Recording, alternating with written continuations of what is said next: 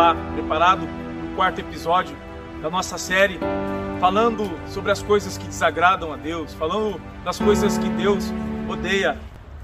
Olá, tudo bem? Como é que tá, lindona?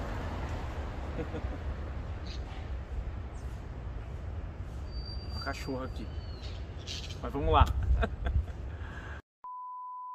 falando das coisas que Deus odeia e daquilo que desagrada a Deus.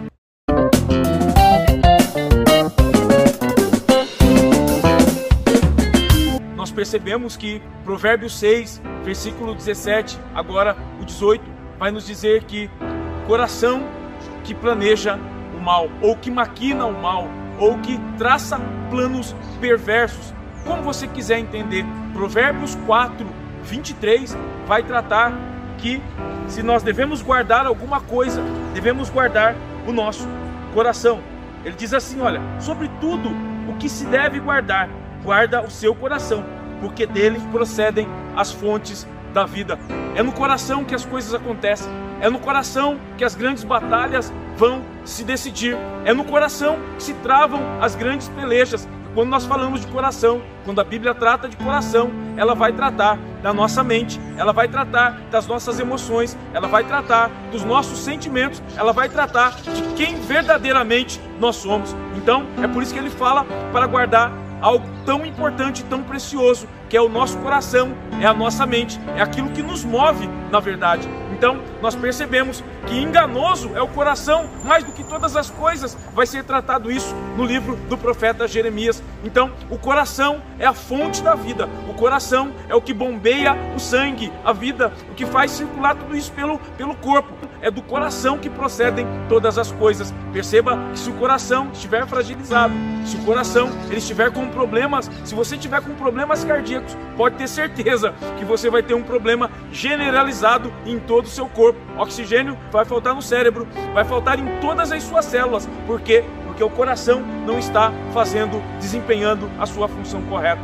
Então, o adversário da nossa alma, o inimigo da nossa alma, sabendo disso, ele vai lançar no teu coração setas malignas, das quais podem corromper todo o corpo.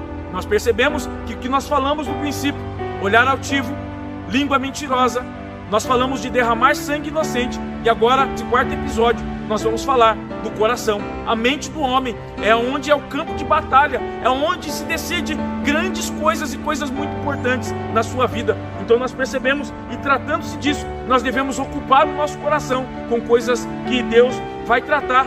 O que fazer? E aí a pergunta que se vem ao nosso coração: o que fazer para preservar o nosso coração? O que fazer para nós nos protegermos? Porque a língua, ela só fala, a boca só fala daquilo que está cheio o nosso coração. E é o mestre que vai dizer isso. A boca fala do que está cheio o nosso coração. Mas agora, Paulo vai tratar com a igreja de Filipenses, no capítulo 4, versículo 8, dizendo assim: o como nós devemos preencher o nosso coração. E finalmente, irmãos, tudo o que é verdadeiro, tudo o que é respeitável, tudo o que é justo, tudo o que é puro, tudo o que é amável, tudo que é de boa fama, e se há alguma virtude, se há algum louvor existe, seja isso que ocupe o vosso pensamento ou o vosso coração. Então nós percebemos aqui que Paulo vai dizer que nós, se o nosso coração estiver cheio de coisas boas, estiver cheio de coisas puras, estiver cheio de honestidade e de verdade, não haverá espaço para engano, não haverá espaço para mentira e o nosso coração jamais dará lugar a maquinar coisas iníquas, coisas ímpias, coisas que realmente são planos malignos para a vida de outrem ou para a nossa própria vida. E para finalizar, nós vamos dizer que se você quer ser bem sucedido nessa tarefa, se você quer ser bem sucedido nessa batalha, nessa peleja e nessa guerra, 1 Coríntios 15, 33 vai nos tratar assim: Não vos enganeis, as más conversações corrompem os bons costumes.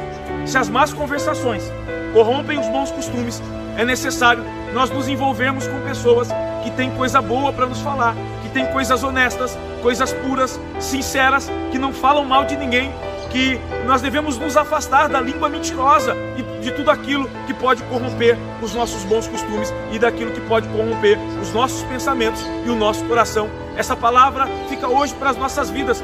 O seu coração está maquinando mal, está planejando mal, está traçando planos perversos, então é hora de repensar esse conceito acerca dos seus pensamentos e do seu coração.